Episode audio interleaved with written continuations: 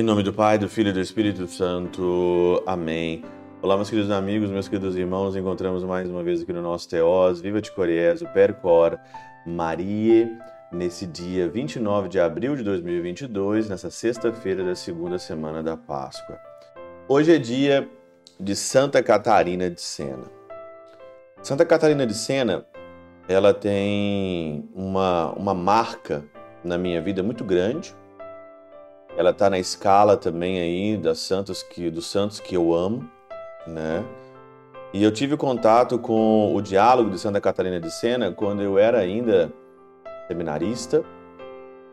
E eu li dentro do diálogo né, várias coisas interessantes e uma delas que fica muito no meu coração, e você tem que ler o livro Diálogo, quando ela fala que ela teve uma visão, ela estava tendo uma visão e a sua uma serva dela, é, uma pessoa que estava do lado dela, estava é, escrevendo, escrevendo o que ela tinha e ela falava que é, as paredes do inferno, o diabo quer decorar as paredes do inferno com vestes de padre.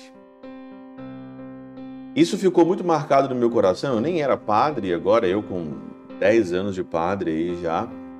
Isso fica muito gravado no meu coração e isso gera um certo medo, gera uma, uma, um certo temor, porque eu não quero que as minhas vestes de padre decorem o inferno. Eu não quero, eu particularmente.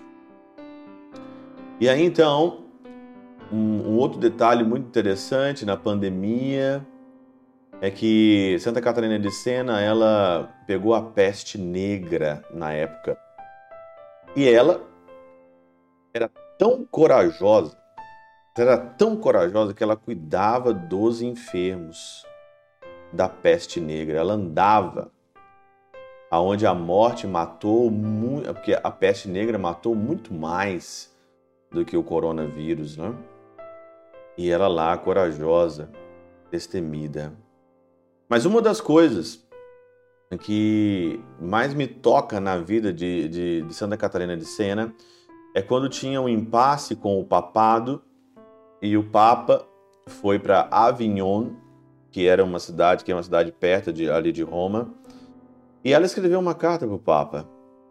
Ela escreveu uma carta para o Papa e ela escrevendo falando que o Papa deveria voltar para a sede de São Pedro, voltar para Roma e nessa carta ela escreveu ali: volte para Roma e, por favor, não emporcalhem a minha igreja.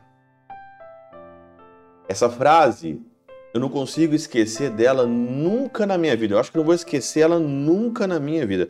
É uma das frases que eu nunca, eu não posso emporcalhar a igreja de Cristo. Eu não posso ser um padre porco. Eu não posso emporcalhar a igreja de Cristo. O meu comportamento, com o meu jeito de ser, eu não posso emporcalhar a igreja de Cristo. E isso é uma coisa que está gravado tanto no meu coração que graças a Deus e eu não quero que isso que saia porque é pelo medo de manchar algo muito grande é que a gente não comete as cagadas e as bobagens que a gente passa na nossa cabeça. Na cabeça de padre também passa muita bobagem. Eu sei que pelos meus pecados eu já emporcalhei, já voltei, já pedi perdão. E quero, e quero ser um padre correto. Eu quero ser um padre correto. E isso é o meu de motivação. Eu não posso emporcalhar a igreja de Cristo. Eu não posso emporcalhar. Eu não posso ser um padre qualquer. E você também que está me ouvindo hoje. Você, na tua vida de leigo, na tua vida na igreja, na tua vida de cristão, você não pode emporcalhar a igreja de Cristo. Você não pode ser um cristão porco. Você tem que ser correto. Não estou falando que você tem que ser perfeito, a gente erra. Tem confissão. Vai para o confessionário, vai se confessar, a gente erra. Todos nós somos fracos em um tanto de coisa. Eu sou fraco, você é fraco, todos nós somos fracos. Não estou falando nada disso. Não estou falando aqui que você tem que ser um super-homem, uma mulher maravilha, mas você tem que ser correto, você tem que tentar ser correto. Errou, caiu, volta. Errou, caiu, vai confessar. Vai procurar ser de certo. Mas hoje, no dia de Santa Catarina de Sena, todos os dias eu lembro disso, na festa dela. Por favor, não emporcalhe a Igreja de Cristo.